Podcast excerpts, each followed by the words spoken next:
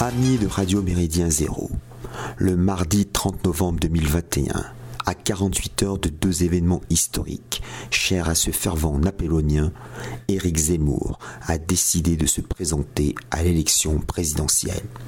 Sa candidature attise les tensions au sein du camp national avec les partisans respectifs de Marine Le Pen, de Florian Philippot, de Nicolas Dupont-Aignan, de François Célineau, voire d'Ivan Benedetti. Son entrée officielle dans l'arène électorale va-t-elle bouleverser les actuels rapports de force? À voir. D'après les sondages, l'ancien journaliste se trouve dans le quatuor de tête en compagnie d'Emmanuel Macron, de Valérie Pécresse et de Marine Le Pen. Il faut néanmoins rester prudent envers ces indicateurs à la fiabilité aléatoire. Ils constituent en effet de redoutables outils de manipulation médiatique. Ces instruments de guerre psychologique de masse sont dorénavant capables de fomenter dans l'opinion des détestations ou des adhésions factices. Souvenons-nous que quatre mois avant le 21 avril 2002, Jean-Pierre Chevènement faisait figure de troisième homme. Les couvertures de la presse People sur Éric Zemmour participent à une entreprise de formatage des mentalités qui, à la fois le valorise et le dénigre.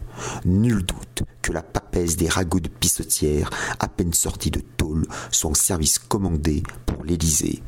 Quant aux nombreux exemplaires vendus, de la France n'a pas dit son dernier mot, il ne préjuge en rien du résultat final au soir du premier tour. Avec divers titres, biographie historique et essais politiques, le vicomte Philippe de Villiers se vend bien. Il ne fit pourtant au présidentiel de 1995 et de 2007 que 4,74% et 2,23%. Supposons qu'Éric Zemmour écoule 300 000 volumes, que tous les acheteurs soient ses électeurs et qu'ils entraînent avec eux une autre personne, cela ne ferait que 600 000 suffrages, soit avec une abstention de 50%, 2,66% des votes exprimés. Le nouveau candidat est peut-être la victime d'une illusion savamment orchestrée. Faudrait-il que le 10 avril prochain, les électeurs puissent encore trouver dans les bureaux de vote des bulletins marqués Éric Zemmour? Obtiendra-t-il les 500 parrainages nécessaires? La transparence tyrannique du calamiteux Flamby a imposé la publicité des signatures. Souvent lâches, malgré leurs appels incessants au civisme de leurs administrés, les élus locaux ne cachent plus leur réticence à soutenir un candidat. Et quand bien même le Z les aurait, rien n'empêcherait le Conseil constitutionnel, fort du précédent de 1969 avec Pierre Sidos, de rejeter sa candidature, soit pour des formulaires mal remplis, soit parce qu'il a été condamné à deux reprises pour délit d'opinion. Cette dernière hypothèse serait osée quand on sait que parmi les neuf conseillers constitutionnels siège un ancien condamné exilé une année au Québec. Supposons qu'Éric Zemmour franchisse ces deux obstacles. Il a déjà compris la nécessité de fortifier son équipe, d'où la nomination comme directeur de campagne de l'ancien numéro 2 de l'armée de terre, le général Bertrand de la Chênaie. Il va avoir du boulot en raison d'une organisation pour l'heure vaporeuse. Qui fait quoi entre les comités Zemmour, Génération Z et les amis d'Éric Zemmour? Une campagne présidentielle est un marathon de course de 110 mètres haies. La précédente chronique se gossait de la dénomination grotesque qui affuble certains partis. Force est de constater que le nom du mouvement zémourien, Reconquête, n'appartient pas à ce registre de tiédeur sémantique. C'est un beau titre et un excellent mot d'ordre qui a des précurseurs. Le programme embryonnaire demeure en revanche toujours déficient. Le nouveau candidat n'émet presque aucune critique envers l'actuel despotisme sanitaire. Hormis l'immigration et une vision des Trente Glorieuses, en particulier les décennies 1950 et 1960, ces quelques propositions semblent contenter les nostalgiques de Nicolas Sarkozy, les exclus de Marine Le Pen, les orphelins de Marion Maréchal, les déçus de François Fillon et les recalés de la manif pour tous. Éric Zemmour pense réaliser sur sa personne la fameuse union des droites, cette alliance fantasmagorique entre la droite hors les murs, d'essence versaillaise, et le bloc populaire périurbain, ou la coagulation entre la petite bourgeoisie conservatrice et les gilets jaunes. Pas sûr que l'amalgame prenne. s'il veut vraiment réussir cette synthèse improbable, même si les questions sociales, identitaires et écologiques sont intriquées, Éric Zemmour devrait puiser dans Mon programme, écrit en 2012 aux éditions du Lore par Guillaume Fay. Les commentateurs ne comprennent pas que l'auteur de Premier Sexe soit protectionniste à l'extérieur et libéral à l'intérieur tout en se référant à des libéraux hétérodoxes tels que Vilfredo Pareto, Maurice Allais et François Perrault, Guillaume Fay développait un programme révolutionnaire qui ne vise pas à changer les règles du jeu, mais à changer le jeu. Le Z se sent-il capable de changer le jeu? Lors de son discours de Villepinte, il aurait pu proclamer sa volonté de renverser la table. Il s'arrête au milieu du Rubicon.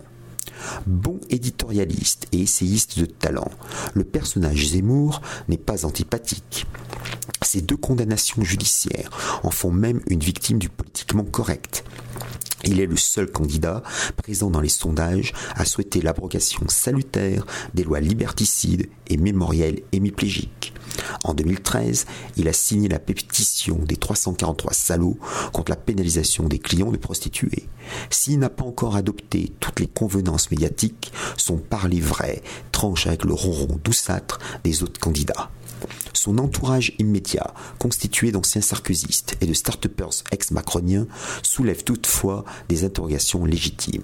Ne l'a-t-il pas empêché d'accepter naguère les invitations de s'exprimer sur Radio Méridien Zéro? N'est-ce pas sous sa pression que le nouveau candidat a en partie estimé l'inélégance de son doigt d'honneur à une rombière marseillaise qui le méritait largement? Cet entourage risque de le mener dans une impasse libérale conservatrice, guère compatible avec les aspirations sociales sécuritaires de la France périphérique. On touche là une réelle béance stratégique, tactique et programmatique.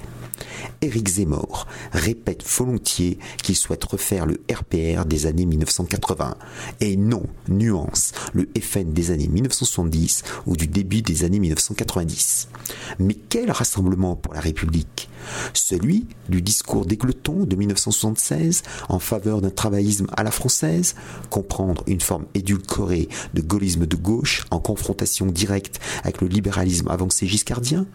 Celui de 1977 qui ouvre ses listes municipales à Paris aux militants du Parti des Forces Nouvelles, celui anti-européen de l'appel de Cochin de 1979, rédigé par Marie-France Garot et Pierre Juillet, celui de la période 1982-1986, qui bénéficie des travaux du Club de l'Horloge, celui du putsch interne raté de Charles Pasqua et de Philippe Séguin en 1990 contre Alain Juppé, celui du non au référendum sur le traité de Maastricht en 1992, ou bien celui de 1995 avec un Jacques Chirac faisant campagne sur la fracture sociale?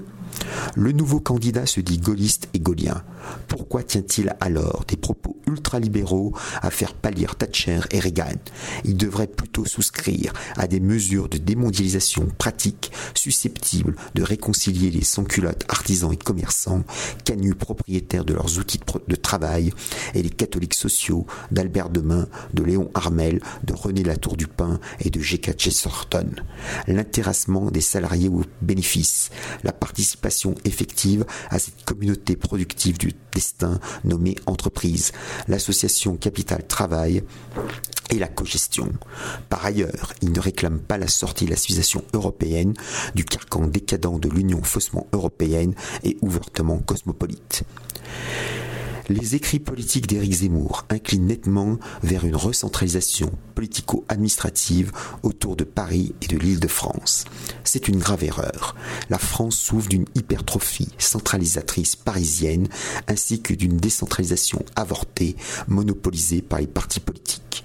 Oublie-t-il qu'en 1969, Charles de Gaulle défendait une, régionalisation couplée à une déconcentration administrative bien plus pertinente que les lois de fer de 1982 Ignore-t-il qu'en 1947, l'ancien non-conformiste des années 1930, Jean-François Gravier, dénonçait dans Paris et le désert français les ravages anciens du centralisme parisien Son autre grave erreur concerne l'assimilation.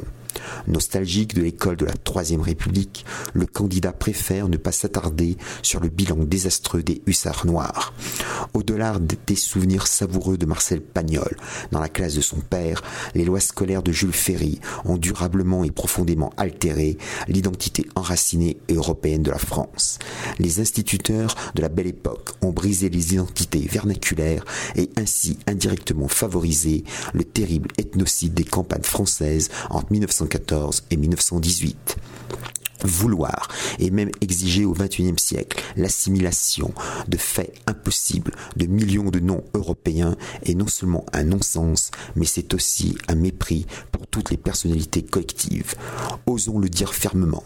Le désaccord sur ce sujet entre Jean-Luc Mélenchon et Éric Zemmour relève de l'ordre degré et non de la, sa nature. La créolisation rêvée du premier n'est que l'aboutissement ultime de l'assimilation républicaine du second. Éric Zemmour entend-il vraiment adopter une synthèse nationale et populaire ou bien ne fait-il que sonner le tocsin civilisationnel? Les prochaines semaines montreront s'il est en mesure d'atteindre le seuil du second tour ou bien s'il sera un autre Louis Ducatel. Salutations flibustières.